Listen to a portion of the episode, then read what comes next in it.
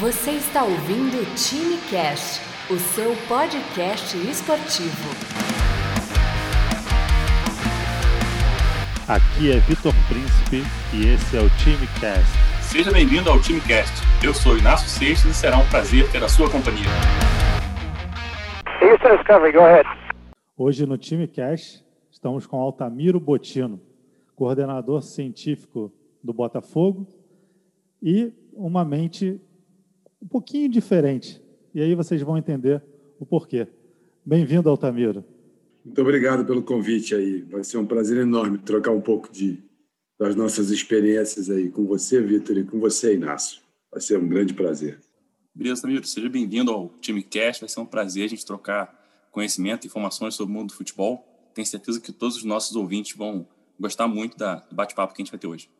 Miro, eu queria que você para esse início, né, esse start de programa, de episódio, você falasse um pouquinho quem é o Altamiro Botino, a sua origem, como o Altamiro Botino chega ao futebol também, né, que eu acho que é um, um fato curioso aí, acho que você tem uma história interessante para contar desse, desse episódio.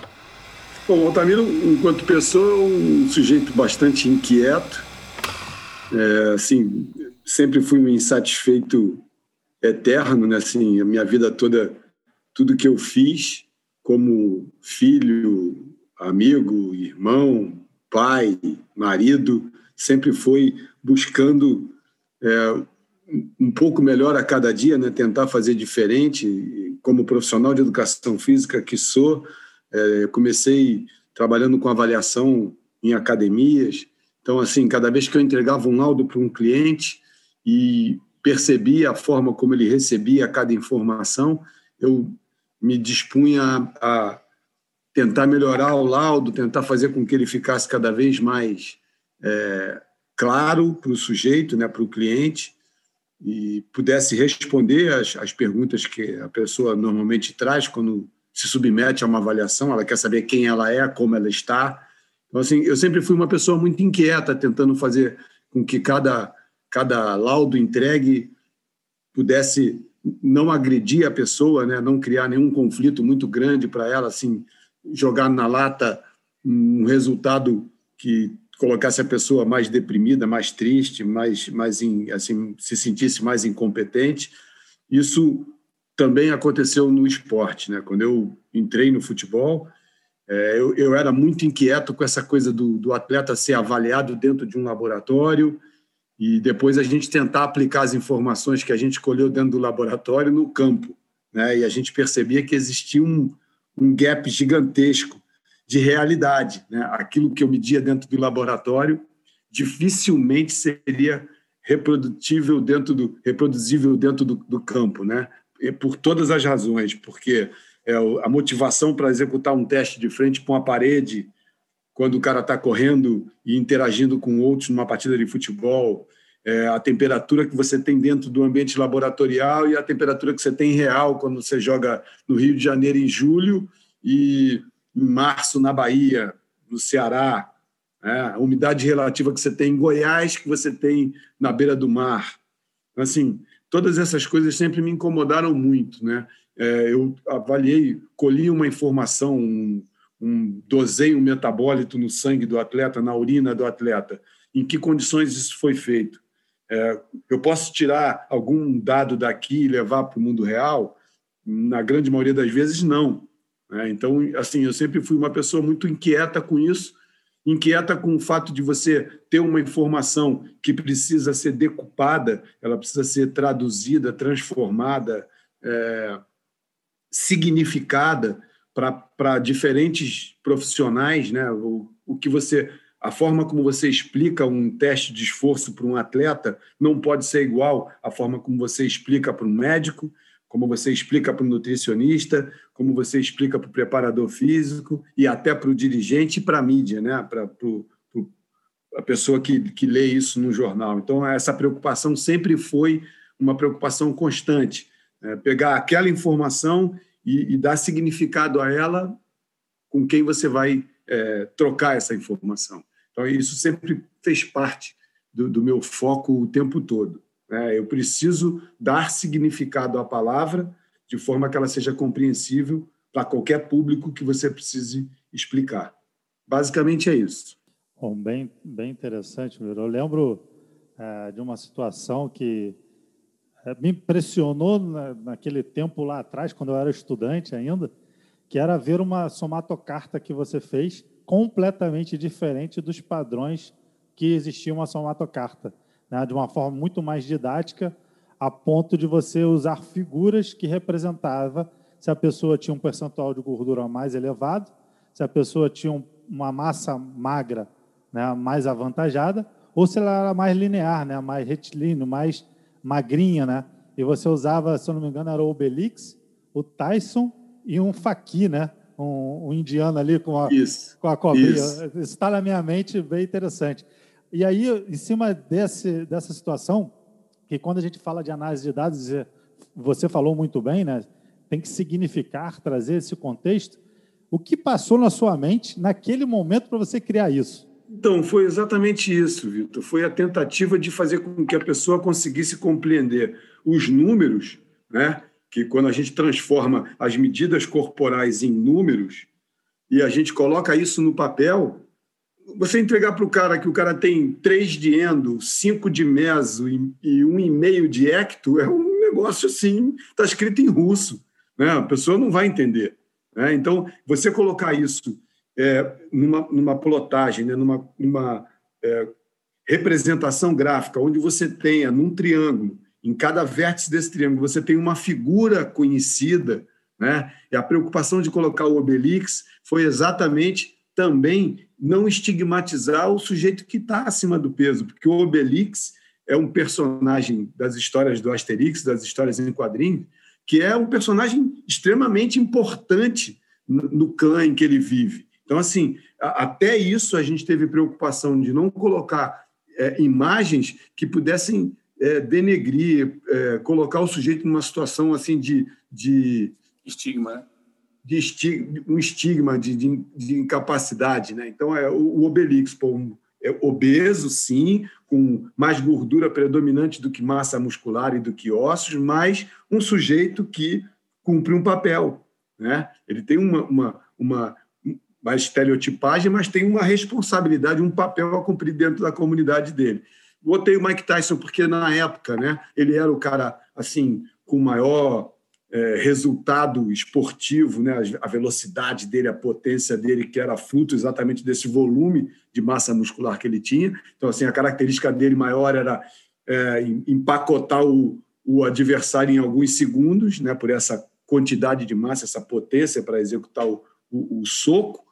E, do outro lado, o Fakir, né? assim, aquele sujeito que come pouco, né? que, é, é assim, você olha para ele você vê osso e pele. Né? Depois eu troquei o Fakir pelo Guga, também com a preocupação de colocar alguém. O Guga estava assim, é, em efervescência na mídia por ter sido o primeiro na ATP, né, um brasileiro e tal. Então eu coloquei também outra representação de um brasileiro que, tipo assim, pô, botei um americano, que foi o Tyson, botei um Obelix, que vem das histórias é,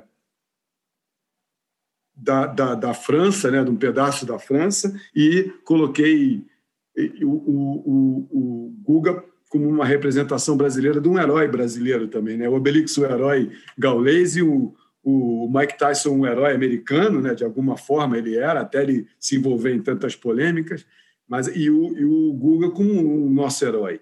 Né? Então, foi, foi com essa preocupação. Quer dizer, na medida em que você está muito próximo do Guga, você tem mais osso do que músculo e gordura. Você está mais próximo do Mike Tyson, você tem mais músculo do que gordura e osso. Essa era a ideia, exatamente facilitar o entendimento das pessoas. Hoje a gente fala muito da visualização dos dados que a gente está trabalhando no nosso dia a dia, né? E as pessoas falam muito numa ferramenta. Ah, a gente tem que usar a ferramenta A, a ferramenta B, a ferramenta C. E aí você me demonstra que não é só a forma que você vai apresentar usando a ferramenta A, B ou C, e sim todo o conhecimento que está por trás e a percepção que tem que ter para significar todo essa, esse contexto ali, que a gente está falando da, da situação do sujeito, né, quando ele chega numa academia de ginástica, por exemplo, né? quando é mudar, né? toma a decisão, né? eu vou entrar na segunda-feira. Né? Segunda-feira é o dia clássico. Dia mundial. É, o dia mundial, né, professor Renato? Dia é mundial. o dia mundial de mudança de estilo de vida. É, e, é isso e, mesmo. chega a ser interessante porque o primeiro contato do, do, desse cliente na academia se dá na avaliação. E na avaliação você já significa para ele, olha, aqui eu não estou te dando um número, e sim eu estou te dando aqui um, um mapa aonde você vai ver onde você está agora e aonde eu quero que você esteja daqui a três meses, dois meses, né? E por quê? E por quê, né? E por quê? E por que você deve se deslocar? É, exatamente. E aí você significa de uma maneira muito correta esse dado, que é assim uma percepção que eu tenho hoje que se usam muito ferramentas, querem usar ferramentas, mas se esquece um pouquinho desse trabalho que é meio que de bastidor, né, que está por trás da ferramenta está por trás desse gráfico, dessa, uh, dessa visualização, que é entender muito bem a pessoa que vai receber essa informação e entender muito bem que tipo de dado a gente está trabalhando. Né? Então, acho isso fundamental. Mas, para a gente trazer para o futebol, Miro, por que futebol? Por que você foi para o futebol? Né? Um professor, uma situação, o que ocorreu uh, na sua trajetória que você sai desse ambiente que você mesmo falou de avaliação, academia, e agora é futebol? Então, cara, eu acho que também foi essa inquietação, né? Sendo o futebol o esporte assim mais mais adorado, mais venerado nesse país, né? E também por a gente achar que todo brasileiro tem um pouco de treinador de futebol, todo mundo acha que conhece muito futebol. Sempre me incomodou muito é, as etiquetas que o, o, o, atleta sempre recebeu, né? de idiotizados. Quando a gente lembra, não faz no menor sentido você chamar o Mané Garrincha de gênio da bola e, ao mesmo tempo, colocar esse sujeito num, num estágio de, de oligofrenia que o cara não, é não, consegue entender dois mais dois. Né? Não é possível deve existir algum, alguma falha na nossa compreensão né, em relação, por exemplo, à escola. É, o quanto nós fomos incompetentes para lidar com esse tipo de menino. Né? O menino que tem todo um vocabulário motor, que tem toda uma, uma expressão corporal, que fala pelo movimento, ficar sentado dentro de uma sala assistindo uma aula de matemática, assim, sabe? É... Tradicional, né? tradicional. É, deve ser realmente muito difícil. Então, na verdade, a escola foi muito incompetente para atrair esse garoto e mantê-lo dentro dela, né? para que ele pudesse se desenvolver cognitivamente. Então, é assim, é, e ele conseguir fazer isso num espaço, gestos que são dificílimos de uma pessoa que o rotula, inclusive, de idiota, que essa pessoa realiza. Então, ele é um idiota, então faz isso que ele fez e não vai conseguir fazer, né? entender que, na verdade, o que a gente precisa é adequar a forma como a gente expressa o que a gente quer passar para que ele possa compreender dentro da, da, das perspectivas que ele possui. Então, isso me aproximou muito do futebol. Saber, por exemplo, que por essa nossa incompetência, a gente perdeu muitos talentos no futebol brasileiro. Né? Por incapacidade perdeu, de passar né? informação. E, e, e, continua perdendo, né? até por essa ideia de que a gente tem que, apesar de todos nós, os grandes talentos vão acontecer, né? que é um erro muito grave, a Sempre gente. bom nascer aqui. Né? Exatamente. Você acaba perdendo a oportunidade de, de, de aproveitar todos. A gente aproveita alguns. É geração espontânea, né? Eles escapam do controle e, e se mostram melhores e maiores do que a gente imagina. Mas a gente poderia estar captando muito mais do que a gente capta hoje se a gente tivesse ferramentas adequadas para entender esses meninos na mais faixa, na, na mais tenra idade, né? assim, mais cedo é, possivelmente, para que você possa é, oferecer a ele os melhores estímulos para ele se desenvolver. Isso foi o que me atraiu para o futebol. É interessante, porque você toca no assunto uh, sobre as inteligências múltiplas, né? Uhum. E realmente a gente tem várias inteligências. Né? Às vezes tem um, uma um pouquinho mais sobressalente, sobressalente, né? um pouquinho maior, e outras um pouquinho menor. Então, um, uma criança que talvez tenha dificuldade uh, em estar numa cadeira, numa sala de aula assistindo uma aula de matemática, talvez a lógica matemática, que é uma das inteligências definidas por Gardner, ela não seja tão evidente naquele, naquele aluno. E às vezes ele está naquele inquieto, contexto. E naquele contexto. Às vezes ele está ali inquieto e ele é um, um corporal sinestésico. Né? Ele tem uma inteligência corporal sinestésica muito boa. Né? E aí você vai ver esse aluno, às vezes ele é, tem a, a, competência de ser um, um, bom atleta dentro da, daquele ambiente ainda escolar, né? Se destacar em várias é, modalidades esportivas. Então, ele entende o mundo por outro contexto, né? por outra forma. Não que a lógica matemática não seja importante. A gente sabe que ela é, a gente sabe que a gente convive com ela o tempo inteiro, né? a gente precisa dela na nossa vida diária, principalmente de, de casa, né? A gente lida com essa questão matemática o tempo inteiro, mas a expressão, né, que esse, é, dependendo do que esse aluno vai fazer, se ele for um atleta, talvez a lógica matemática dele ele possa ter um conhecimento mínimo necessário para sobreviver, né? Quanto a corporal sinestésica dele e a espacial, por exemplo, precisa ser muito mais é, evidente né, nele. Então, eu acho muito interessante, porque ninguém aprende da mesma forma. Né?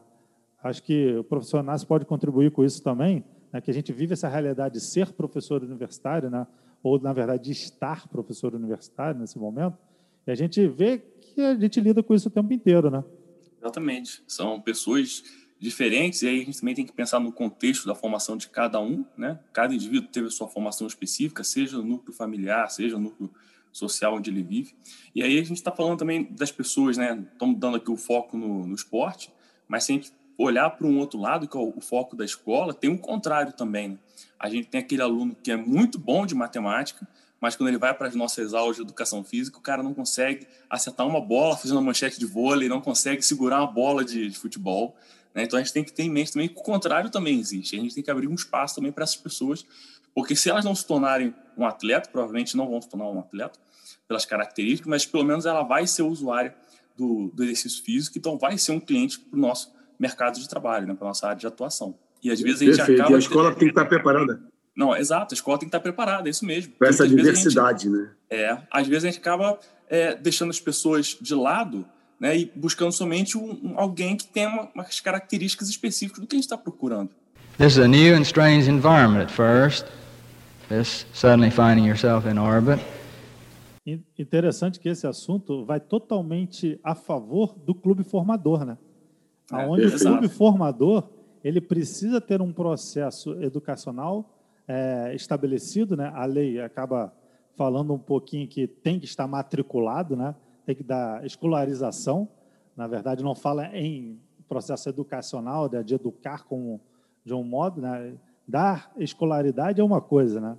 Ter esse processo de seriado é uma coisa. Outra coisa é você proporcionar a esse jovem atleta, né, esse jogador, no caso aqui a gente está falando de futebol, esse jogador em formação, que ele tenha processos educacionais bem definidos, né? Para a sociedade não enxergar ele como o próprio Altamiro falou, né? Ah, ele é um gênio, joga com a bola no pé, mas ele aqui, nisso aqui, cara, não dá, não consigo sentar e conversar com ele. Exatamente. É, e essa, essa etiqueta de idiotização que acontece com frequência. E como que você vê é, hoje, meu? Eu sei que você está no futebol profissional, né? Mas como que hoje o futebol profissional e você nessa função de coordenação científica olha para essa questão da base, essa questão, porque hoje na sua realidade você está pegando muito garoto da base, subindo eles para o profissional, né? Visto que a gente não só a sua realidade, né? Hoje no Botafogo, mas também em diversos outros clubes que estão com estrangulados com o poder aquisitivo, né? E também com a pandemia que talvez não só estrangulou, mas deu uma, deu uma apertadinha mais nesse pescoço ali, né? E está complicando cada vez mais, né? Então, assim, como que você enxerga hoje esse processo do atleta jovem vindo para o profissional e como o profissional ali, quem está envolvido no dia a dia do profissional, pode ajudar também esse atleta jovem a se educar, a se tornar um melhor atleta e não acontecer exatamente isso que a gente está comentando aqui? Então, eu, eu, eu na semana passada eu, eu, visitei Caio Martins, um lugar que eu não entrava há muito tempo, né, há, há pelo menos uns nove anos que eu não entrava no Caio Martins, onde está a base do Botafogo. E a base do Botafogo ela, ela sintetiza muito o, como são as bases de, de, de, de, clubes de futebol no Brasil, salvo raríssimas exceções, né, que eu tive a oportunidade de visitar, inclusive de trabalhar em clubes com, com uma base melhor estruturada. É, eu falei para os profissionais da base que o nosso maior desafio é, seria não viver uma coisa que a gente vive diariamente. Né? Eu vejo, por exemplo, e isso eu estou falando de um exemplo dentro do Botafogo, mas isso você pode usar qualquer clube brasileiro, é, do, dos mais ricos aos mais pobres, isso é real. É o profissional que trabalha na equipe principal se orgulhar e fazer uma matéria sobre o ganho de massa muscular, o ganho de performance de um menino que subiu na base, da base para o profissional, tipo Matheus Nascimento ganhou 5 quilos ao chegar ao profissional. A gente se orgulhar disso, quando na verdade a gente deveria, deveria sentir vergonha disso, porque isso só acontece no profissional porque falta na base. A base é deficiente. A base é deficiente. Né? Esse menino deveria chegar pronto, entre aspas, né, no profissional. Forte, inteligente, né, com, com, com a, múltiplas habilidades, na verdade, você acaba tendo que cumprir uma série de papéis no profissional que não foram cumpridos na base. Não foram cumpridos na mais, é, na mais tenra idade, né? não foi cumprido do 0 a 5, porque o moleque era da periferia, ele, na, ele brincava numa vala suja, ele não tinha saneamento básico, ele não tinha alimentação. Então, aí depois ele chega no clube com 9, 10 anos, e o clube, de alguma forma, por presença de N pessoas que não têm como interesse final o desenvolvimento do talento da criança, e sim tirar algum proveito disso, né? A gente, aí o cara desenvolve uma série de, de condições, tipo, faz isso que eu te dou aquilo, né? de premiações, né? de, de reforço positivo em cima daquilo que o sujeito quer e não a instituição, assim, pensando de uma forma macro, e aí esse cara se desenvolve com uma série de deficiências. Né? Um menino que só chuta com o pé direito, ele chega no profissional altamente previsível na maneira de ser marcado. Né? Então, assim, não houve uma estimulação para que ele usasse as lateralidades de uma maneira mais, mais é, é, igualitária. Então, isso, isso vem um monte de coisa. Chega com um monte de problema dentário, chega com, com é, parasitose múltipla, o cara tem cinco, seis parasitas intestinais, o cara chega com deficiência nutricional, o cara chega com problemas é, auditivos. Você só começa a ter realmente uma estrutura para fazer um screening, né, assim, virar o moleque do avesso, quando o clube entende que aquele investimento vai valer a pena. Aquele, aquele gasto vai dar retorno. Né? Quando você deveria estar fazendo isso para todos. É, não enxerga como investimento, né? É, exatamente. Assim, você, tudo é ativo, tudo é ativo do clube, todos deveriam é, receber a mesma atenção. Claro que um moleque ou outro que tem assim um comportamento fora da curva, ele merece uma, uma atenção especial do clube, mas não eu, eu não posso deixar a fatia toda do bolo para ele e deixar os outros sem. Né? Eu tenho que criar mecanismos de atender esse, esse garoto tão diferenciado quanto ele, ele é. Ele precisa receber também um suporte diferenciado, mas eu preciso oferecer isso para todo mundo. Né? A gente conhece mecanismos, por exemplo, de, de interpretação do sujeito ser é, maturador precoce, médio e tardio. Muitas vezes você não tem essas ferramentas disponíveis, aí o moleque se apresenta melhor do que os outros porque ele já é precoce, né? ele já é maturador precoce, então ele, ele, a curva dele de desenvolvimento é mais rápida do que a dos demais, você bota o olhar e todas as suas atenções para isso, daqui a pouquinho os outros vêm e atropelam, né? por falta dessas ferramentas. Então, isso acontece com muita frequência no futebol brasileiro, a gente vê isso em todos os clubes, em todos os lugares do Brasil. E aí o dirigente precisa ter paciência com esse que é maturação tardia, não deixá-lo de fora e apostar naquele talento. A gente já viu N casos disso aí, casos recentes, inclusive, no futebol do Rio de Janeiro, a gente vê essa situação. O gestor, às vezes, nem sabe o que é isso, né? O gestor, às vezes, nem sabe o que é isso. É. É. E é muito comum ver o que tem maturação tardia sair do clube A, ir para o B e explodir às vezes no C. Explodindo, exatamente. E aí o cara lá do clube A fala assim, puxa, ele estava aqui, eu nem sabia. Não, ele chama o profissional dele de incompetente. Aí chama de incompetente. Né? Ele não deu nenhuma estrutura para o cara e aí chama o profissional dele de incompetente. É só transferir, né? Uhum. E aí, entrando nessa realidade, né, esse, é, esse mundo que a gente vive e tenta caminhar, né, que é o futebol, que para mim é um mundo à parte do, do cenário que a gente vai vendo. Ele reflete a realidade brasileira, né? A gente está falando aqui do futebol brasileiro, porém é um mundo à parte. A gente está vendo na pandemia que é cada vez mais à parte, né? Porque é. acho que nenhum, ninguém na população tem um controle de testes que o clube de futebol tem que ter para manter ou tentar manter seus atletas saudáveis. Né? Então a gente vê que realmente é um mundo à, tarde, à parte, né? Total. Tá? E aí, Miro, como que você enxerga o mercado hoje do futebol no Brasil? Eu acho que em relação à gestão, a gente ainda está muito atrasado. Né? Eu, eu, converso com alguns pares dentro do clube e até com gente de outros clubes. Por exemplo, é, compliance, que é uma coisa que já está mais do que sedimentada nas grandes corporações, não existe no futebol. Não existe compliance no futebol. Se a gente falar de processos, controle de processos, isso não existe. Entendeu? E isso é inadmissível, por exemplo, se você pensar lá atrás, quando começou controle de qualidade né, nas empresas, Japão, a Coreia, eh, a Alemanha, os Estados Unidos, pensando em vou produzir um copo, né? aí você coloca todo o processo de a, a matéria-prima de quem você compra, né? como que esse, onde você vai guardar a matéria-prima, como que você vai preparar teu funcionário para separar é, o, a matéria-prima para você fazer copos de mais caros e copos mais baratos.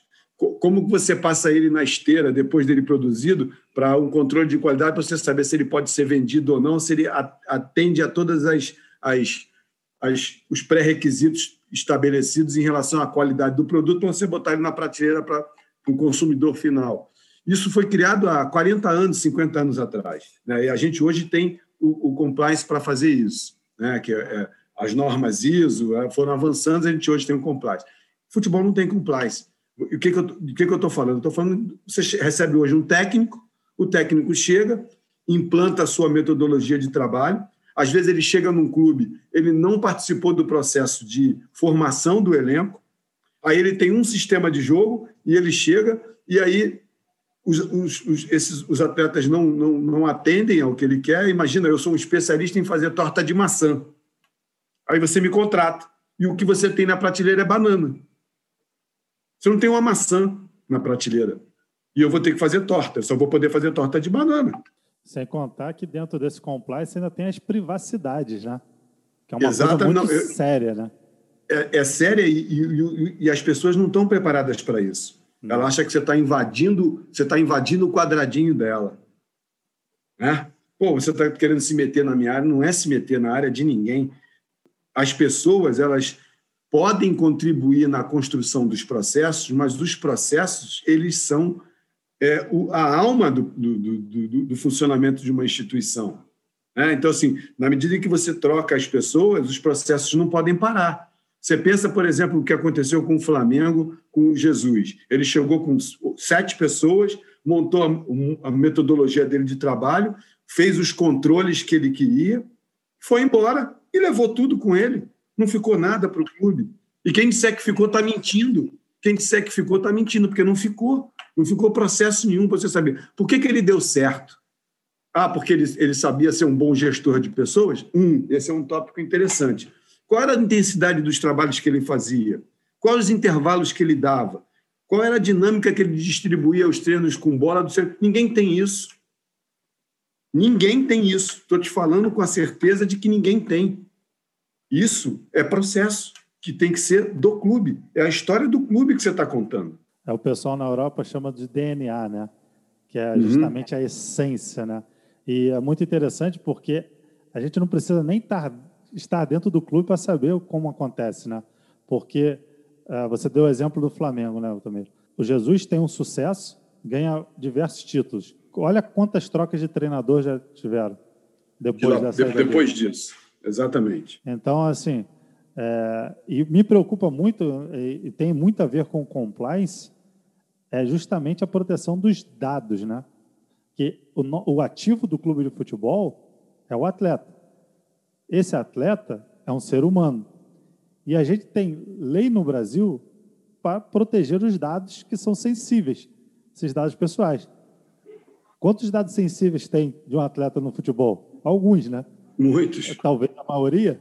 Então, assim, é, é difícil você falar que assim, pô, o futebol não tem compliance, né? porque isso assusta quem está de fora e essa nova ordem que está acontecendo, né? acho que o futebol vive também de ciclos. Né? Agora é o ciclo do CEO entrar para o futebol. Né?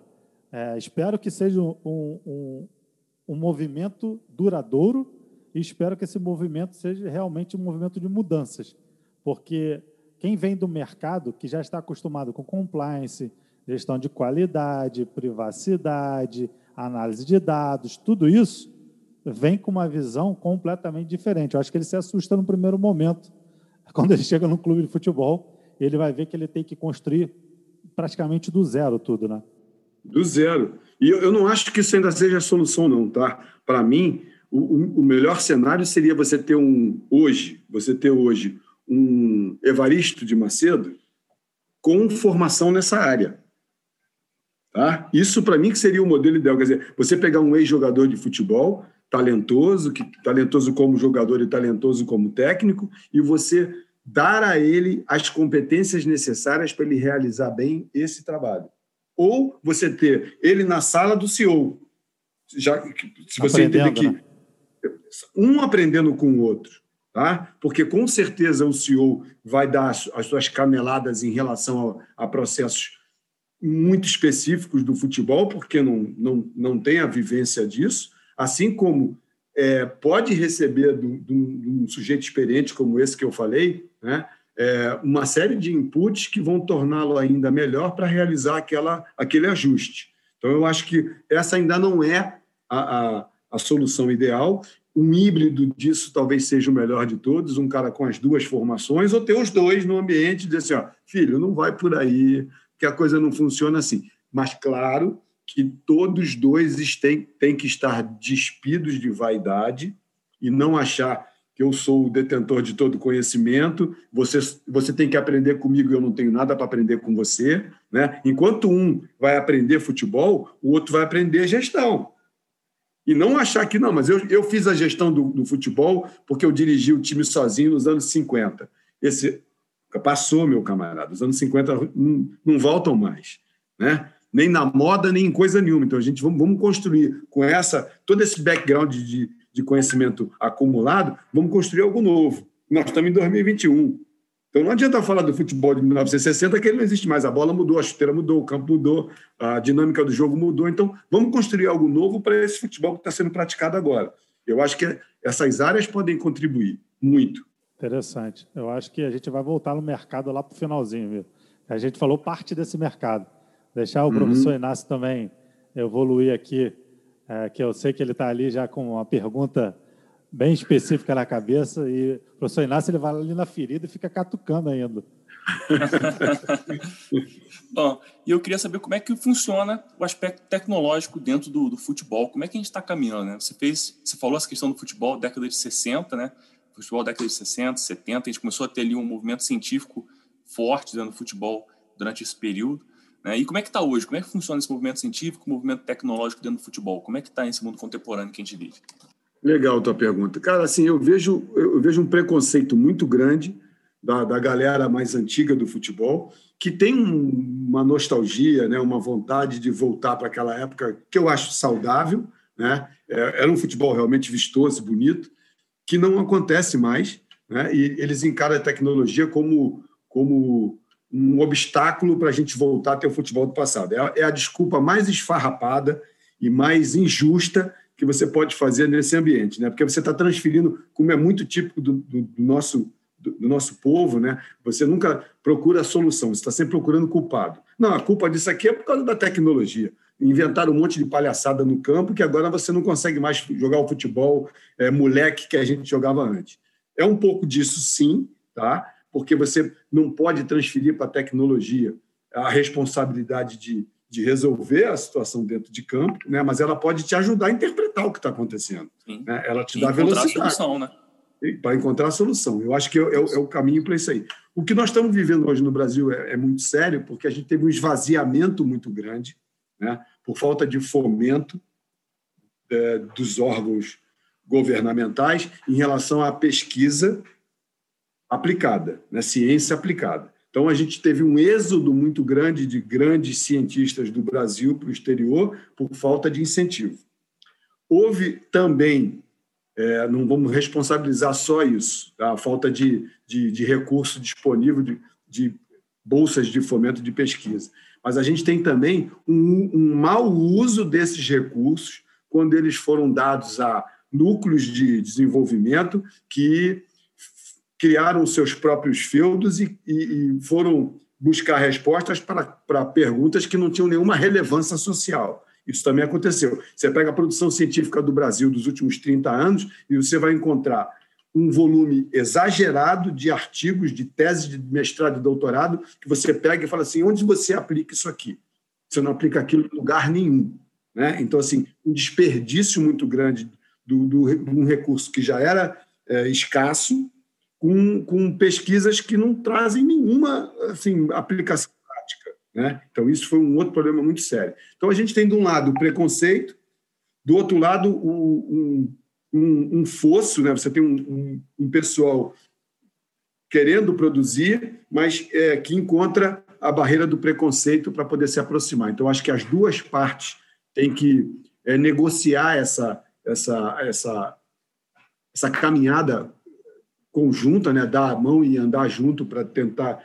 Porque perguntas existem muitas, né? então, assim, você usar a ciência para tentar explicar algumas dessas, dessas perguntas, né? dar as respostas para essas perguntas, mas é, é preciso que as partes não entendam que elas são soberanas no domínio daquilo que elas têm e que, na verdade, esse domínio só tem sentido se ele for compartilhado. Né? Isso a gente tem como um grande problema para mim. Né? Toda vez que você é, embarca uma tecnologia num clube de futebol, a primeira coisa que você vê é o professor pô, você vai tirar o emprego de alguém.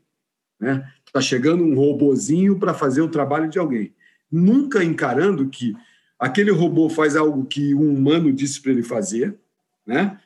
e que ele está, na verdade, vindo para facilitar o processo. Eu vou continuar pilotando o robô e vou continuar tendo tempo para a tomada de decisão. Hoje a gente perde muito tempo na transpiração. Né? Eu, eu vejo a automatização, a tecnologia vindo para cumprir esse papel da transpiração, deixando ao profissional que está pilotando a oportunidade e o tempo ocioso para inspiração, para pensar o que ele vai fazer com aquela informação. Então, a tecnologia ela cumpre o papel da transpiração, né, do suor, do trabalho, do que é braçal, deixando o profissional livre para pensar o que vai fazer com a informação. Isso é que eu acho que ainda falta azeitar, né? o entendimento de que a tecnologia vem para me dar tempo livre para é, compreender o fenômeno e saber fazer alguma coisa a partir dele. E o, a gente estava falando um pouquinho atrás sobre a questão da base, futebol de base, a formação do jogador e tudo mais. Como é que o jogador ele vê o uso da tecnologia? Como é que eles, eles têm uma, uma compreensão de que aquilo é uma ferramenta para melhorar o jogo, melhorar a performance, se desenvolver enquanto profissional? Como é que funciona a visão do, do usuário, né? vamos chamar ele de usuário, do jogador? Então, eu, eu vejo assim: é, eu acho que você nunca pode entregar uma tecnologia, um dispositivo para um atleta sem explicar para ele qual o papel que aquele dispositivo vai cumprir. Como e quanto aquele dispositivo pode ajudá-lo. O problema é que quando o profissional não faz isso, a mídia faz de maneira errada. Né? Você vê as matérias. A, a, a desculpa é essa: não vende mais a matéria quando ela é, ela é, ela é vestida dessa forma. Né? Chegou o equipamento que vai evitar o migué chegou o recurso que vai é, acabar com o chinelinho. Pô, o atleta, quando ouve uma coisa dessa. O jogador vai ser monitorado. Entendeu? Assim, agora não tem mais mentira no futebol. Quer dizer, tudo isso faz com que o atleta se mantenha distante Reticente. Reticente a usar, porque ela vai me denunciar. Né? Uhum. Se ele tivesse sido preparado pelo profissional que entregou o equipamento para ele, do quanto aquilo vai ajudar, quando ele ouve ou lê uma matéria como essa, que ela tem um apelo horroroso, né? mas a, a mídia se, se, se, como é que eu vou dizer, ela, ela, ela se aproveita disso para justificar que faz assim, porque assim vende. Né? É, é, mais, é mais fácil, é preguiça de tentar fazer com um pouco mais de criatividade, porque poderia fazer com mais criatividade, com certeza poderia. E então, com assim, certeza é... ajudaria na informação de milhares de pessoas que estão lendo aquilo. Né? Sem dúvida. O processo seria muito melhor. Assim, eu vou te dar um exemplo. Começou a ser usado o GPS no futebol. Né? Aí o, o a, a TV começou a colocar assim: uh, o time tal correu 12 quilômetros e ganhou a partida. O que, que todo mundo quer? Que o time corra 12 quilômetros. Né? Será que, com, que é, é correr nessa distância que a gente vai ganhar o jogo? Será que é só isso que responde às perguntas? Não, não é. Com certeza não é. Hoje a gente sabe que correr em alta intensidade define melhor o jogo do que trotar por 12 quilômetros. Né? Talvez o, o Ganso não jogue na Europa, não tenha ficado muito tempo na Europa, foi para o Sevilha e voltou, porque ele faz altas, muitas distâncias, longa distância no jogo, mas não sprinta, não disputa uma bola. Não, tô, não é uma crítica ao jogador. A gente tem que aproveitar a característica que ele tem e fazer uso do melhor que ele possui, que é a qualidade do passe, a inteligência tática, tudo isso. Mas, assim, isso talvez num clube que tenha um DNA de transição rápida, de jogo veloz e tal, o cara olha e fala assim: esse jogador aqui não se encaixa no nosso DNA. Né? Então, é isso que eu acho que falta, esse entendimento de uso da tecnologia é, com o que ela tem de melhor para oferecer. E esse exemplo é, remete a justamente aquilo que você comentou lá atrás, né, Miro? Que é assim: chega um treinador no meio de uma temporada que ele não participa do processo de construção da equipe, e pega um jogador com características de passe, de inteligência, mas é um jogador que, em termos ali do, de área, ele não é um jogador que chega com força né, numa bola, ele é um jogador que ele pensa mais o jogo e ele precisa de ter mais distância para ele raciocinar nessa situação, né? Porque o futebol, ao contrário do futebol americano, precisa esse espaço de raciocínio ele é necessário, Porém, no futebol americano, o cara já sabe que dois segundos depois tem um brutamonte pulando em cima dele, se ele não lançar a bola. No futebol, você ainda consegue tocar essa bola e abrir para você conseguir fazer um, um, campo de visão, às vezes, diferenciado. E o, o futebol ainda tem uma coisa, Vitor, que di, di, diferencia muito dos outros esportes, é que se o sujeito for um especialista, por exemplo, em bloqueio, ele pode entrar na, na, na rede na hora de fazer o bloqueio. Se ele é um ótimo jogador para fazer lance livre, o jogo está acabando, né? você pode botar o jogador naquela situação para fazer o lance livre. Mas, cara, no futebol, você não, pode, você não pode se dar o luxo de ter um jogador que é exímio batedor de falta. Porque você não pode colocar ele em campo só para bater a falta e tirar ele depois. Né? Ele precisa ser multifacetado, ele precisa fazer um monte de outras coisas. Né? Então, o futebol também tem essa, essa limitação que exige que o atleta tenha mais recursos do que simplesmente uma boa bola parada. Não dá. 11 jogadores entrar um cara só para fazer isso. É, né? No futebol americano, que é o exemplo, entra o time de defesa e o time de ataque né, que tem características completamente diferentes. Né? Diferente. Então, é, isso, isso é interessante. Né? Eu tive a oportunidade de fazer a licença B, né, que é a formação para trabalhar com, com, base, e uma das coisas que a gente discutia muito no, no curso, que eu levantava sempre com eles, é essa questão da base não ter uma ligação com o profissional e a base e o profissional não terem uma ligação né, como o DNA, de um modelo de jogo, um sistema de jogo, para que os jogadores eles façam as transições entre as categorias e eles cheguem no profissional justamente com essas características. É um jogador multifacetado que saiba como o time vai jogar e não como o técnico profissional chega, né? como o Altomiro deu o exemplo da maçã e da banana, né? e o técnico vai chegar sabendo como é que funciona aquele clube, ele vai ver se tem identificação com aquele tipo de trabalho ou não, e no final das contas o processo fica muito melhor, o jogador ele rende muito melhor, porque ele vem sendo formado nesse aspecto, não só do físico e do, do técnico, mas também do tático, né? o aspecto do entendimento do jogo. O, o, Inácio, eu trabalhei num grande clube e fiz uma seleção de profissionais para trabalhar no profissional com a, é, profissionais da base. E eu atendi dois profissionais da base, um com nove e o outro com sete anos de clube, que nunca tinham pisado, nunca tinham entrado nos portões do time profissional. Eu, quando fui entrevistar um deles, cheguei na recepção para chamar pelo nome, ele estava muito nervoso, e eu entrei com ele na sala e falei, cara, calma, não precisa ficar nervoso, é só um bate-papo. Ele falou, não, mas eu não estou nervoso só com bate-papo. Estou nervoso com bate-papo também. É porque eu estou emocionado que eu nunca entrei aqui. Eu falei, nunca entrou aqui, não. Aí, quando eu comecei a conversar com ele, o cara tinha nove anos de clube e nunca tinha pisado nas instalações do futebol profissional. Então, isso é outra realidade que, que você vê acontecer. Eu não, não consigo compreender, por exemplo, você ter um quinel, uma máquina que custa eu acho que ela custa o que ela vale porque que ela oferece, mas é uma máquina cara, né? 250 mil reais é um investimento alto. Para você usar só com futebol profissional, algumas vezes na é, semana, no mês ou no ano. Né? Porque tem clube no Brasil que tem o Quinel e usa nas avaliações de pré-participação. Que, para mim, é um, negócio, é um negócio assim que já é para é mandar prender, para mandar prender o cara. Dizer, você deveria estar usando todos os dias, porque a máquina tem condição de te oferecer avaliação quando você treina. Né? Então, pô, se toda semana você vai na sala de musculação fazer um trabalho de força ou potência, você pode estar treinando, avaliando o atleta. E tem um montão de clube que não faz. Né? Aí você ainda tem isso. Periodicamente você bota o cara sentadinho lá no quinel para fazer uma cadeira extensora, flexora, um agachamento em cadeia cinética fechada.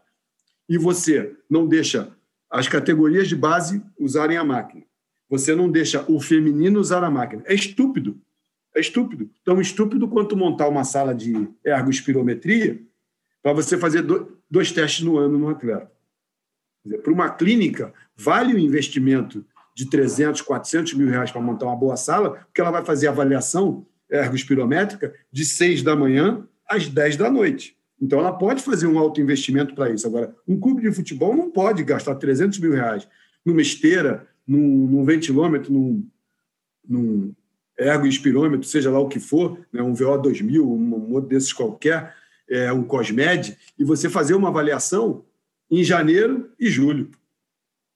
E o, o, resto do tempo a máquina fica parada lá, porque ninguém usa. Não, isso aqui é do profissional, só pode ser usado com profissional. Quer dizer, essa é outra questão também que é séria. Não é só de você oportunizar que o menino do sub-15 treine com o profissional é você também oportunizar que os profissionais, o nutricionista, o fisioterapeuta, tenham acesso às tecnologias que são, são assim aportadas no futebol profissional, que ele também as tenha, porque você cria cultura assim. Não adianta eu ter o GPS no profissional, pegar o jogador já formado e não dar oportunidade ao menino de 15 anos de usar um GPS e entender o valor que aquele aparelho tem no desenvolvimento dele ele vai valorizar muito mais se ele já conhecer sobre isso. E a gente não tem. A gente não tem isso acontecendo. Tem clube no Brasil hoje que tem uma marca de GPS no profissional, uma marca de GPS diferente no sub-20, outra marca no sub-17 e uma quinta marca, quarta marca no sub-15. E o fisiologista tem que lidar com quatro plataformas, quatro formas de fazer cortes, de, de montar o dashboard de, de, de avaliação, de, porque não existe uma política de compliance que justifique. Imagina se eu tivesse comprado quatro, quatro equipamentos do mesmo, do mesmo fabricante, com certeza eu estaria barganhando preços diferentes. Né? Uhum. Sem contar isso, né? Sem conta, eu vou comprar quatro, não vou comprar um, você vai fazer um preço especial para mim. Não, eu compro quatro de quatro fabricantes diferentes e perco a oportunidade, primeiro, de uniformizar a conduta e até de barganhar preço. Isso acontece hoje no futebol brasileiro. No way! Space Shuttle Discovery uh, still on its way to orbit after a uh, successful uh, ah, isso, isso para mim é, é uma das piores coisas, porque como eu estudo dados e olho para os dados, para quem trabalha com dados, isso é, é basicamente um crime. Né? Porque você, você vai ficar tendo que ter retrabalho o tempo inteiro. Porque você não tem, você não tem padrão. É, e aí, falando propriamente de GPS, né? cada marca faz de um jeito, Perfeito. coleta de um jeito. Ninguém, e assim, ninguém, eu ainda não vi nenhum que utilize o Sistema Internacional de Medidas né? porque o futebol não gosta do sistema internacional de medidas, não, não sei porquê. Metro por segundo, qual é a dificuldade? Eu faço a transformação depois, mas eu tenho que atender uma norma internacional. Sim. E nenhum sistema de GPS faz isso. Essa é a minha maior crítica para eles, inclusive. E outra, às vezes eu quero saber o posicionamento do, do atleta em campo e eu não tenho acesso ao dado de latitude e longitude. Não é um GPS? Esse dado está lá. Por que, que ele me dá o dado já trabalhado? Eu não quero esse dado trabalhado. Eu estou comprando o equipamento, então eu quero acesso aos dados do Perfeito. meu atleta. Que eu são... quero customizar do jeito que eu quiser. É, exatamente, que é. são privados por lei, porque são dados sensíveis, estão numa, numa esfera legal. Cada país tem sua, sua característica de lei em relação a isso. E isso, para mim, é o pior dos cenários. Mas entrando, que eu acho que tem muito a ver com o trabalho do seu do dia a dia, primeiro, é, eu queria que você falasse um pouquinho do que é a coordenação científica, o que é a sua função hoje, é, qual é a responsabilidade, você já falou algumas aqui ao longo disso, mas para a gente deixar bem pontuada essa responsabilidade, e até mesmo todas essas tecnologias que a gente está falando, a gente já falou de GPS, né? que não é só GPS, né? GPS, acelerômetro, magnetômetro, é, a gente usa o nome GPS para uma função dele, né? tem outras ali dentro bem interessantes, como o GPS, como o Kinel, a, como outros que você foi falando, né, usando a ergospirometria, por exemplo, como todas essas tecnologias está ligado diretamente ao que você faz no dia a dia. Então, é o que é, qual é a responsabilidade e como essas tecnologias estão literalmente ligadas ao seu dia a dia de trabalho. Eu acho que a coordenação científica ela é mais do que uma pessoa, né? ela é um conceito, ela é uma entidade, né? que na verdade ela, ela, ela, ela gera um, um, a convergência das informações numa só direção, que é a performance do atleta. Tá? Então, esse é o primeiro papel que eu vejo na coordenação científica: gerar convergência em todos os conteúdos, em todas as práticas profissionais, para levar o atleta para a sua melhor performance. Isso passa por você pegar um dado de GPS e fazer ele chegar decodificado para o médico. Passa em você pegar o dado da termografia, transformado é, da maneira como eu falei lá no início, né, dando significado para o fisioterapeuta. Né? É preciso, por exemplo, eu, eu, a gente discute muito isso. É, o, o, dado, por exemplo, de aceleração e desaceleração tem importância para o preparador físico e para o fisiologista, correto?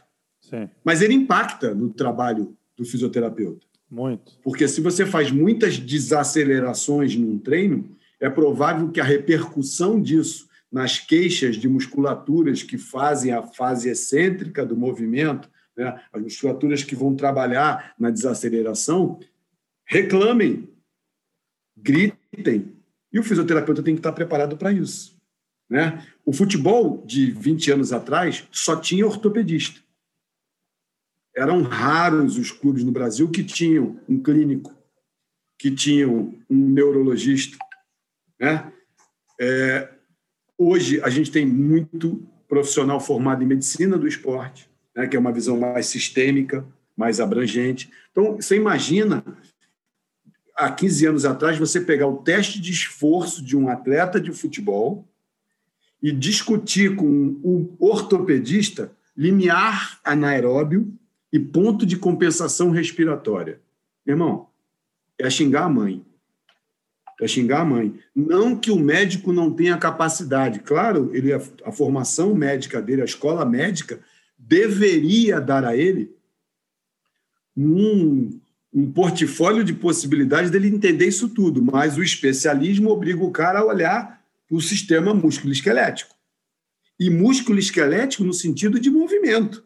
Se você falar de músculo esquelético pensando em glândula, na parte endócrina do músculo, já bagunçou o negócio de novo. Porque você vai falar de irisina, vai falar de citocinas musculares, o cara não sabe o que é isso. Não sabe.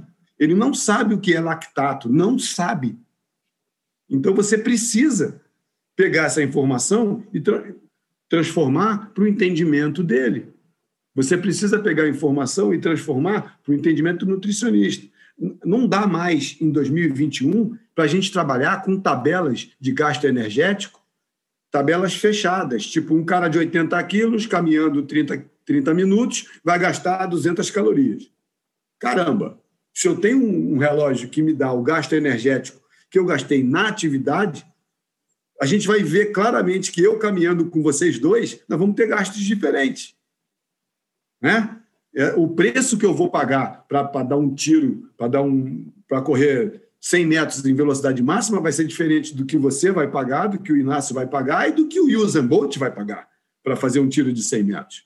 Né? Então, você começa a personalizar mais a informação e dar condições ao sujeito de conseguir interpretar aquilo e intervir. Né? Então, hoje no futebol, quando você pega os dados do GPS e entrega para o nutricionista, o Rodrigo, por exemplo, do Botafogo, ele já faz a garrafinha contemplando tudo que o cara perdeu ontem, perdeu hoje, vai perder hoje. Né? ele recebe a umidade relativa, a temperatura, o, o, o HET Index, né? o, o o índice de calor do, do ambiente, né, é, é, o, a temperatura corrigida pela, pela umidade relativa, dizer, você tem condição hoje de saber, pô, hoje vai ter um treino que vai ter mais perda hídrica. Então, todo mundo precisa ter essas informações e corrigir. Então, o papel do, do, da coordenação científica é despir todo mundo daquela assim, o meu trabalho é o trabalho mais importante, que é normal que o cara tenha esse sentimento, né? É, eu, eu sou a parte mais importante do, do, do, processo. Ela é a mais importante do processo naquilo que ele faz, sim. Né? Então, mas assim, aí você tem que pegar essa informação e o, o que ele tem a sugerir e colocar lá no bolo para você juntar aquilo tudo e todo mundo ter oportunidade. Então, é, é também papel do coordenador científico ser é, um facilitador nos entendimentos, né? nas conversas que vão gerar a oportunidade do nutricionista dizer por que, que tem que tomar a cafeína, do treinador valorizar o papel da, da, cafeína, não como um ergogênico, como muita gente vê, só vê a cafeína com esse papel, e entender que dar a cafeína não atrapalha para dormir. Porque se essa informação não for passada e o jogador chegar dele e falar assim, pô, não consegui dormir essa noite, também com aquela draja de cafeína, não dá para dormir. Ele vai incorporar aquilo como sendo uma verdade, porque a queixa leva ele para isso, sem que ninguém diga a ele, não, professor, não é nada disso. Na verdade, o jogo em si, a presença da iluminação do estádio são muito mais agressivas com a capacidade do sujeito de entrar em, em sono profundo do que a cafeína que em três horas ela vai desaparecer do corpo. Então, o papel da coordenação científica também é, é acabar com a demonização que uma série de informações tem, é, tipo, não, você não comprou a câmera termográfica? Pô, como é que o cara se machucou? Né? Tem o um entendimento que a câmera termográfica não previne lesão, mas o fabricante diz que sim. E o cara incorpora isso. Né? Chegou uma câmera termográfica aí que vai, vai prevenir lesão. Pô, tu compra uma, o dirigente, o treinador e o próprio jogador vai dizer assim: pô, tô tirando foto todo dia e me machuquei. Né? Se fosse simples assim, quem começou com isso no Brasil não estava trabalhando no futebol, estava num iate, tomando uma, uma caipirinha gelada com um monte de gente num, num churrasco. Não é assim que funciona, né? Esse, São esse ferramentas. Rio de Janeiro ainda, hein? É, exatamente, seria fantástico, né? Então, assim, são ferramentas que vão ajudar na tomada de decisão, mas são só sinalizadores. Elas não podem ganhar força própria para tomar decisão, como a secar. A gente viu isso acontecer no futebol. Colegas que pegava gota de sangue e deu dois mil. Pô, esse cara não pode treinar hoje. Por causa de quê? Por causa da secar alta, né? Pô, vamos ver lá, ó. Cuidado com fulano, pô, se puder botar ele para treinar num treino que não tenha muito caos, né? Que você não você controle todos os eventos que vão acontecer, dá para ele fazer um treino, dá para ir para musculação, dá para fazer um, um analítico com segurança, dá para fazer um monte de coisa. Mas a gente vai valorizando demais o nosso papel, né? E aí você perde a oportunidade de, de efetivamente ajudar com aquela informação que você tem para dar. Lira, você falou alguns pontos aqui que, ao longo da, desse bate-papo, que me chamaram a atenção. É, você falou que o profissional da base não ganham uma oportunidade, às vezes, nem de visitar o CT do profissional. É, e ele não tem acesso aos equipamentos que o profissional tem, ele tem acesso a equipamentos mais restritos. Você comentou também que aparelhos, às vezes cada categoria tem aparelhos diferentes, né? tecnologias diferentes, uhum. que coletam dados de maneiras diferentes, então você não consegue é, ter um padrão desses dados ao longo do clube. Isso gera uma dificuldade lá na frente que a gente já sabe, quando esse atleta chega no profissional também. Uhum. Você falou também agora uh, muito em relação ao profissional olhar muito para si, né, para sua área, ser o dono da verdade e que a coordena o coordenador científico né, e a coordenação com essa entidade né, que vai se basear em ciência, né, porque o científico está ali por conta dessa situação, né, é, ele precisa ser um mediador é, desse diálogo. E eu lembro um, um, um episódio que você estava numa uma outra equipe, onde você montou um congresso. E aí eu queria amarrar a situação no seguinte: como que você enxerga não só o papel desse coordenador científico, mas também da empresa, do clube, né? Eu estou chamando de empresa ou clube, né? Porque se tem ativo, se tem funcionário, é, se tem que ter desempenho, e eu, no final do campeonato, eu ganho recurso financeiro, é uma empresa. Mesmo sendo estatutária, com a maioria, né? Tem, tem sócio, tem tudo. Cada vez mais uns olhando para o lado profissional, mas não deixa de ser uma empresa. Tem características diferentes de constituição, mas é uma empresa. Como que você enxerga não só esse coordenador científico, mas essa empresa, esse clube, no papel de educar, mas não educar só o atleta, educar o profissional que está ali também, e para que ele tenha talvez uma oportunidade de ficar num clube cinco, seis anos, mas também almejar um cargo no profissional, ele subir, fazer o que você também comentou, de o CEO estar tá com uma pessoa do futebol ali aprendendo, mas por que não esse jogador que é meu ídolo já, foi o ídolo do meu clube, eu dar educação a ele no processo dele, ó, a gente vai passar o que você já estava, você vai começar aqui, ó, você vai começar de auxiliar é, da analista de desempenho. Então você vai começar a auxiliar. Ao mesmo tempo, a gente está aqui, ó, com essa universidade parceira, que com você está estudando aqui gestão, por exemplo, né, fazer uma faculdade de administração uhum. para ter os princípios básicos da administração. Aí depois você sai desse aqui, no ano seguinte, ó, você está aqui auxiliado super, do supervisor. Depois você está auxiliado do diretor de futebol. Por quê?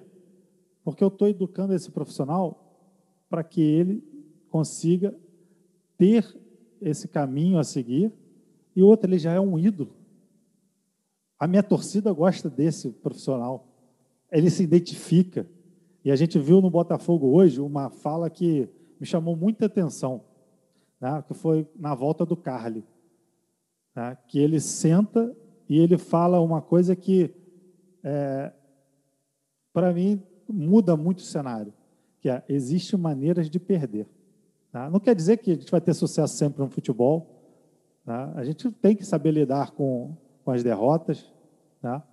mas essa frase me impacta de tal maneira que uma pessoa tão identificada com do clube, que ele retorna ao clube e fala isso, é falar assim: olha, não gostei do que vi.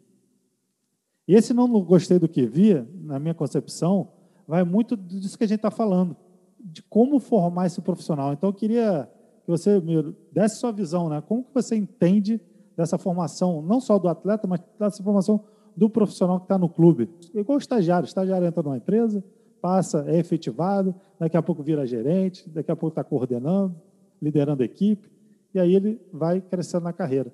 Por que, que no futebol isso não acontece? Como que você vê isso? Então, eu, eu acho que o futebol ele, ele, ele se molda um pouco nisso a, por exemplo, as corporações militares. Tá? Você vê, o Inácio sabe do que eu estou falando porque ele viveu isso recentemente. Né? Sim, às vezes você tem o, o suboficial mais antigo, ele, ele recebe o cargo é, acima por ser o mais antigo não por reunir as competências para isso. Né? Então, quando a gente fala de plano de carreira dentro do futebol, quando a gente fala de plano de carreira dentro do futebol, a gente vê frequentemente o sujeito, quando o clube tem plano de carreira, quando tem, que não é a maioria, as coisas são feitas assim por tempo. Né? Você não vê clubes, isso também é compliance, você não vê clubes assim. Quais são as competências que esse sujeito tem? Quais são as características que ele tem para avançar? O que, que o clube está fazendo para municiá-lo de, de informação, de formação, para que ele possa ter mais competências para realizar melhor o próximo trabalho que ele vier a fazer? Não rola, entendeu? Você tem três preparadores físicos dentro do clube, como eu tenho hoje lá no Botafogo. Né? Nós temos. Aí você tem um cara aqui, é o segundo preparador físico, o outro é o terceiro e o outro é o primeiro. Por que eles são assim? Vou te dizer por quê. Porque o primeiro veio com o treinador. O segundo é o que está há mais tempo e o terceiro foi o que chegou agora. É por isso que um é o primeiro, o segundo e o terceiro. Será que essa ordem está correta? Lá no nosso caso, está correta. Mas é assim que você tem que dividir uma equipe? Ela pode estar correta por uma casualidade. Né? Então, eu poderia, ao invés de ter o primeiro, o segundo e o terceiro, eu poderia ter três profissionais que vão receber do clube a mesma atenção para se desenvolver em três áreas distintas. Um vai cuidar do trabalho de força e potência, um vai cuidar dos treinos principais e o outro vai cuidar da transição. Isso me permite, ao invés de chamar o cara de segundo e terceiro, que isso só muda na morte ou na saída de um, né? O nosso segundo só vai virar primeiro quando o primeiro sair. Se ele tivesse recebido formação, ele não precisava nem sair do lugar, porque ele é o melhor na transição, ele é o melhor no trabalho de força e potência. Mas isso eu preciso entender e qualificar o ambiente para que ele possa se desenvolver nessa área. Isso não acontece hoje. É assim com o fisioterapeuta, é assim com o médico, é assim que. Cara, tem um chefe médico. Por que não? Porque esse aqui é o mais amigo do diretor. Aí o cara que tem mais competências, que o cara que tem mais formação, o cara que tem mais experiência, está subordinado a um outro sujeito porque ele é amigo do vice-presidente médico. Ele é amigo do vice-presidente de futebol. Ele foi colocado pela presidência. Isso não funciona. Isso não funciona. Definitivamente isso não funciona. A gente precisa ter e é essa é a esperança que eu tenho com a aproximação do CEO. Como disse, não acho que ele vai ser a solução para todos os nossos problemas. Mas essa visão, onde você vai ter que fazer como o clube fez, contratar uma empresa de headhunter para achar um cara, um monte de gente banalizou isso, ridicularizou isso. Isso é um caminho interessante. Não é o caminho final, mas é um caminho interessante. Você precisa, sim, começar a olhar para cada pessoa que vai ocupar um cargo. Primeiro, o que o cargo faz? Quais são as, as responsabilidades do cargo? Para que você possa olhar para o mercado e dizer: esse sujeito tem, esse sujeito não tem. Esse sujeito não tem, mas eu posso dar a ele o que está faltando. Nós não temos isso hoje. Entende? Isso, para mim, é, um, é, uma grande lacuna. Uma outra coisa que é característica do, do, do Brasil, da nossa sociedade, é o Filipão foi demonizado não foi para a fogueira porque não tem mais essa coisa de queimar o cara na fogueira por causa do 7 a 1 da Alemanha. Correto? Sim. Muito até. Nós não fizemos dois grandes debates sobre os porquês. Foi muito mais fácil responsabilizar o Filipão por isso. Ele já provou por A mais B que ele não foi o culpado. Porque ele continuou vitorioso como era antes do 7 a 1 ele continuou vitorioso depois, ganhando coisas que ninguém tinha ganho. Não é? Mas ele ficou com a pecha do 7 a 1 Você fala 7 a 1 você lembra de Filipão. Por quê? Porque ele foi o responsabilizado por isso. As grandes discussões passariam por, por tentar encontrar as respostas para o nosso percalço e até podemos chegar à conclusão de que foi o acaso que nos fez perder para a Alemanha. Até podemos chegar. Tá? Não acho que tenha sido acaso, mas acho que é uma um, é multifatorial, sim, mas assim uma série de fatores nos levaram àquela condição. umas com peso maior, outra com, com, outras com peso menor. Mas uma grande discussão, um fórum de discussão sobre o assunto, não aconteceu no Brasil. E deveria ter acontecido. Porque a gente podia ter avançado nisso. De fato, tanto não aconteceu que nada mudou de lá para cá. Em relação a essa questão, nada mudou. A gente tem os mesmos modelos imperando nos lugares. Os avanços foram muito poucos. É, faz pensar, né? Ficou todo faz, mundo em silêncio aqui justamente porque acho que a gente está todo mundo aqui pensando em relação a isso. Né? E, é, com certeza. Olha lá, o professor Inácio já está maturando aí na, na, mente tudo que, que foi falado aqui nesse podcast é. de hoje. É, Miro, eu queria só voltar para a gente encerrar esse podcast naquele assunto do mercado. Você falou uma parte desse mercado do futebol. Né? E aí a gente tem os treinadores, a preparação física, a fisiologia, a análise de desempenho, que chega a mais recente, né? por várias brigas que já tiveram ao longo do caminho. Psicólogo, acho que ainda está num processo de, de aceitação ainda maior, né? Ah, como a fisiologia já teve. Ah, como que você vê esse mercado para essas multiáreas e outras áreas que ainda vão chegar, né? Ah, como a ciência de dados, como o próprio CEO que está chegando, né? Ser um, um diretor com mais poder, né? Como que você está vendo esse mercado para essas outras áreas aí? Ainda embrionário. Vou te dar um exemplo, tá? Trabalhei nos últimos 28 anos no futebol. Num clube, num clube, eu tive contato de fazer reuniões sistemáticas com um engenheiro agrônomo que cuidava dos campos. Se você pensar que o jogador passa 100 minutos, 120 minutos por dia num gramado, treinando, sete vezes por semana, faz algum sentido você entender onde ele está pisando? Algum não, total sentido. Né? Todo sentido. Todo né? sentido. Todo ativo do clube, você pensa, 35 jogadores treinando num campo de futebol. Você tem bilhões, bilhões de reais saltando, correndo, confrontando, atritando. Será que você saber aonde esse teu patrimônio, esse teu ativo está pisando, faz alguma tem alguma importância? Tem importância. Sabe quem faz isso no Brasil? Ninguém. Ninguém. Eu conheço Se você um. Perguntar, eu conheço um. Não, você conhece um, mas assim. Você. A gente continua falando para as paredes, eu continuo conversando com hidrantes, como eu falei para você antes da nossa conversa, porque isso não precisa ser uma atitude só minha. Isso tem que acontecer em todo. O fisiologista tem que ter a oportunidade de conversar com o engenheiro agrônomo, de saber com o cara que trata o campo, com o técnico que está lá, qual é o dia e a hora em que ele está fazendo a descompactação, quando ele fez a última descompactação, como está a irrigação do terreno. Quer que eu te diga uma coisa? Tem um maluco na Itália tem um maluco na Itália associando algumas doenças neurológicas ao spray, ao spray do corte da grama que acontece pouco antes do treino acontecer.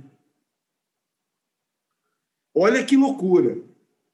Parece papo de maluco. Imagina, eu vou treinar 10 horas da manhã, tá? E o cara cortou a grama com o tratorzinho às 9h30 em suspensão, a gente está falando do, do, do, do, Covid, né? Do, da Covid, do Covid não, da Covid e do SARS-CoV-2, que é um vírus que transmite pelo ar, né? o spray que fica no ambiente. Você tem ideia do tamanho do spray que fica de defensivo agrícola, de adubo, de pesticida, né? porque aí a gente tem o defensivo agrícola, que é, tem uma, um rótulo de que não faz mal para a saúde, tem o pesticida que deve ser evitado. Quando ele bota o pesticida, ele tem que botar a máscara, quando ele vai aplicar. Quando ele bota o defensor agrícola, defensivo agrícola, não. Todos dois fazem mal à saúde. Então, assim, você tem isso aí, quando o cara corta a grama, isso fica em suspensão.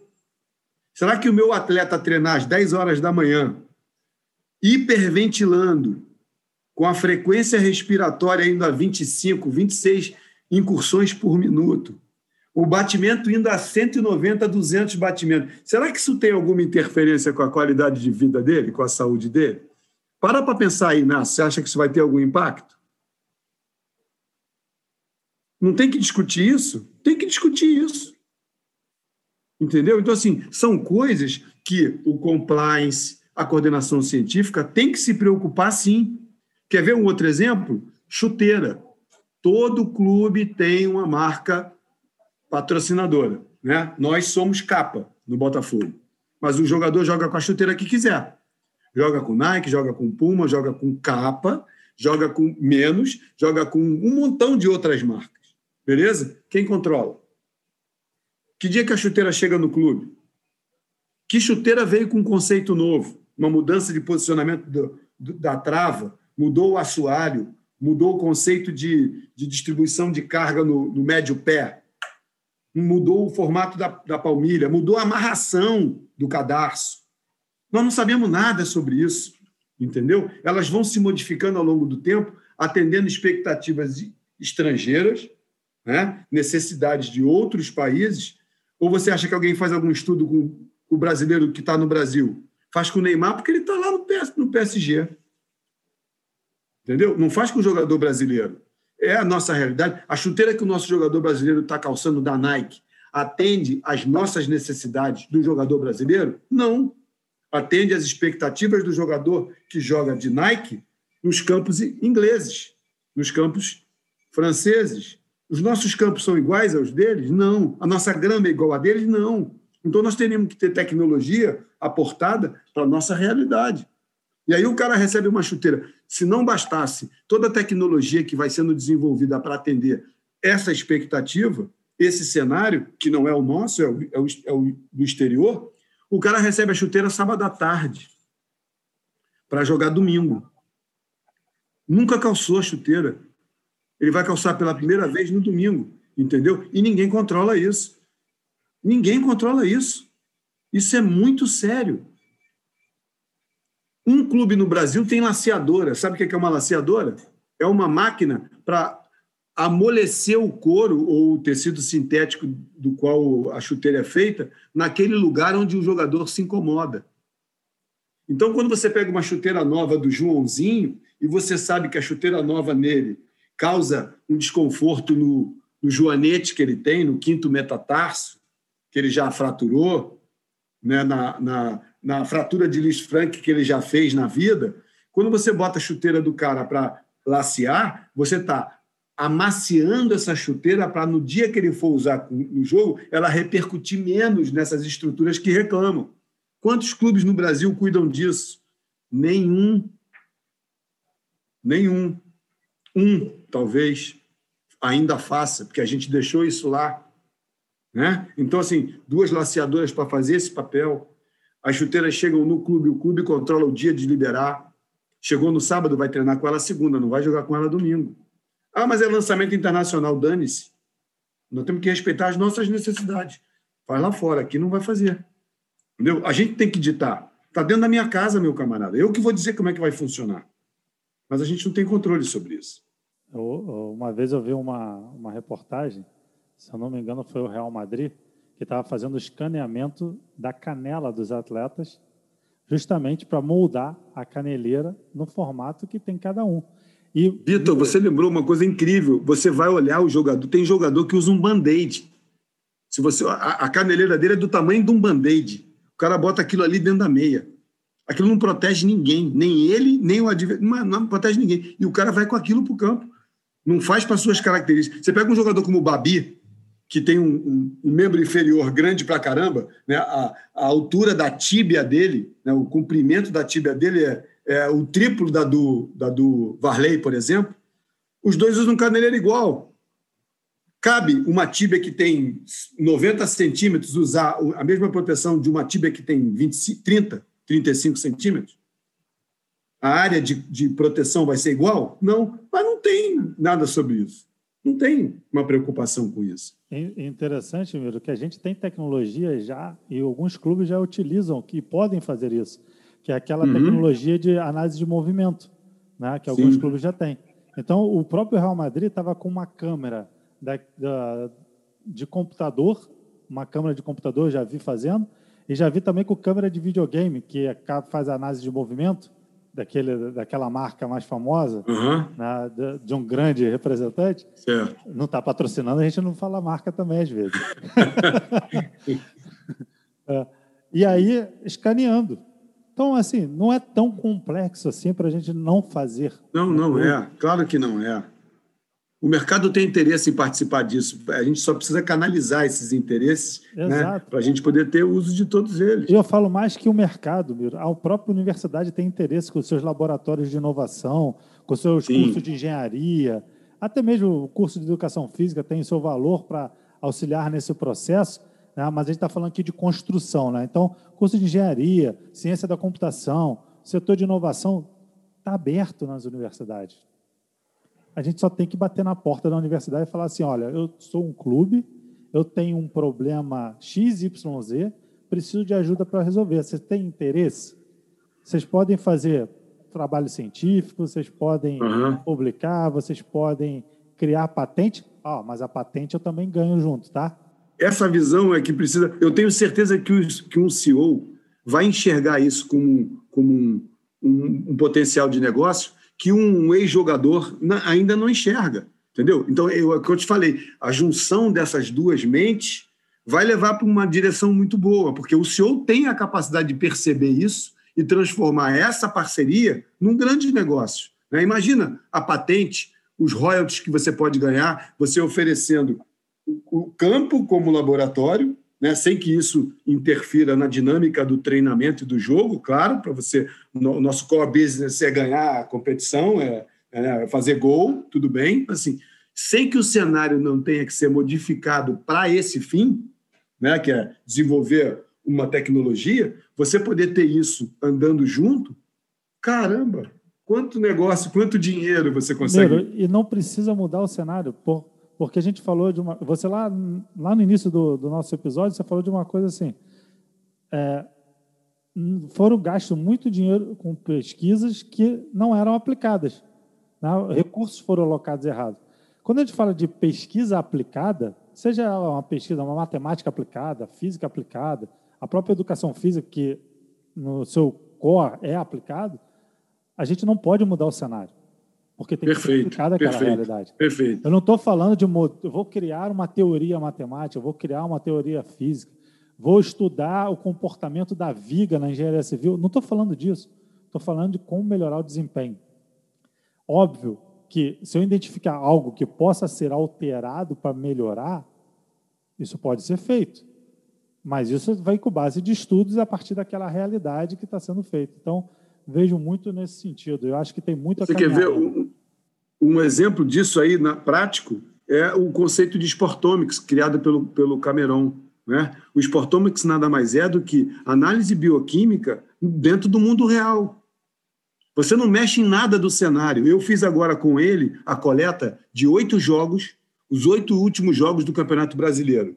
Oito últimos jogos do Campeonato Brasileiro. A gente colheu amostras pré-jogo, pós-jogo, imediatamente pós-jogo e 24, 48 horas depois. Tá? Nós não mexemos em nada. Não houve nenhuma interferência de coisa nenhuma. No dia do jogo, eu furava o dedo de cinco jogadores, antes deles irem para o aquecimento. Quando o jogo acabava, eu furava o dedo dos mesmos cinco jogadores. E quando eles se reapresentavam no, regenerativo, eu furava o dedo desses cinco jogadores. O que, que eu não pedi para o cara para chegar mais cedo, não pedi o cara para não correr ou para correr a mais. Ele viveu o mundo real. Ele não foi um personagem para a pesquisa. A pesquisa é que se adequou ao mundo real. Quando treinou com 24 horas, foi com 24 horas. Quando fez o regenerativo com 48 horas, foi com 48 horas. Quando jogou contra o, o, o, o Cuiabá, colhemos na realidade do Cuiabá. Quando foi contra o Flamengo, colheu na realidade quando foi contra o Flamengo. Não mexemos em nada. Exatamente o mundo real. É, professor Inácio, esse foi o nosso episódio com o professor Altamiro Botino. Eu acho que cada ouvinte aqui vai sair com menos cabelo, né? Eu acho que eu já perdi mais, os outros cabelos que eu tinha aqui nascendo, mas que um podcast, um episódio rico de informação. O que você achou, professor Inácio? Que episódio, hein? Caramba, esse daí ia ficar marcado na temporada. Foi um, episódio de muito conhecimento, muita troca, sensacional. Não é sempre que a gente tem a oportunidade de ter um, um participante com esse quilate com a gente. Miro, queria te agradecer muito por esse período de troca. Né? Acho que a gente abordou alguns assuntos que é, são pouco explorados, muitas das vezes, ou até mesmo, como você usou, né? às vezes eu converso com hidrante, né? Que às vezes entra por um lado e sai pelo outro do ouvido da pessoa que está ouvindo. É, e que a gente consiga, com esse episódio, né, atingir mais pessoas, para que pelo menos tenha atenção a certos pontos e busque informações científicas, busque profissionais para serem seus mentores nessa ao longo dessa caminhada. Eu acho que esse episódio traz essa, essa visão muito clara que o conhecimento tem que ser compartilhado. Essa é uma das nossas premissas com, com o podcast. Se chama Timecast, não é à toa. É justamente para ser um time, para ser compartilhado, para ser difundido o conhecimento, né, para a gente que possa propagar esse conhecimento da melhor maneira, utilizando o áudio como ferramenta. Às vezes você está estressado, você pode treinar ouvindo esse podcast, né? você pode escutar várias vezes, você pode estar no trânsito ouvindo também e absorvendo um conteúdo de qualidade. Queria te agradecer muito por essa troca. Sempre é, é muito bom conversar com você, sempre é, é, tem um, um prazer em trocar conhecimento com você. Sempre saio melhor do que entrei. Você usou essa expressão também no bastidor aqui, né? Então eu, eu posso ter absoluta certeza que eu vou sair desse episódio melhor do que eu entrei. Espero que cada ouvinte também tenha, tenha essa sensação e consiga sair melhor depois de ouvir o nosso episódio. Professor Inácio, suas considerações finais para a gente passar para o nosso entrevistado. Bom, queria agradecer ao Altamiro pela presença. Obrigado por, por, compartilhar com a gente tantas informações, tanto conhecimento, tanto, tantos aspectos é, que às vezes funcionam somente no bastidor e o, o, nosso aluno de educação física, o profissional de física que atua em outro segmento da nossa, nossa profissão, às vezes ele não tem essa, essa visão. Né? Tenho certeza que muitos dos nossos ouvintes ficaram é, surpresos com coisas que acontecem né, dentro do, do, do contexto sistêmico ali do, do esporte, do futebol. É, como o Vitor falou, é sempre um prazer poder conversar contigo, sempre um prazer poder aprender contigo. Né? E tenho certeza que, que todo mundo que escutou o nosso programa, esse episódio de hoje, ficou muito satisfeito. Obrigado pela presença e tudo de bom. Cara, eu, eu só tenho a agradecer porque eu, eu sinto um prazer enorme quando eu consigo conversar assim como nós fizemos aqui hoje. Eu sinto falta disso. Tá? Eu acho que isso é uma forma da gente é, ter nas duas direções, né? A gente aprende muito quando a gente fala e escuta, né? E isso, é, um momento como esse é único para isso. Eu, eu, concordo com vocês plenamente que a informação foi feita para ser é, compartilhada exatamente porque a gente pode ter é, a sensação de que é, o que temos é uma verdade absoluta e sair sair seguro de que nós não sabemos nada. Né? Então, é essa esse aprendizado, eu, cada vez que eu abro um livro, cada vez que eu leio um artigo, eu fico cada vez mais convicto de que quanto mais leio, menos eu sei. Né? E é, é, é esse sentimento que as pessoas têm que levar. É a sede de estar sempre lendo, procurando respostas, mesmo que quando procure as respostas, você construa mais perguntas. Dane-se, vamos continuar tentando. Obrigado aí pela oportunidade, espero que tenha conseguido é, atingir os objetivos que vocês desejavam. Muito obrigado de verdade só para deixar registrado, conseguiu até mais.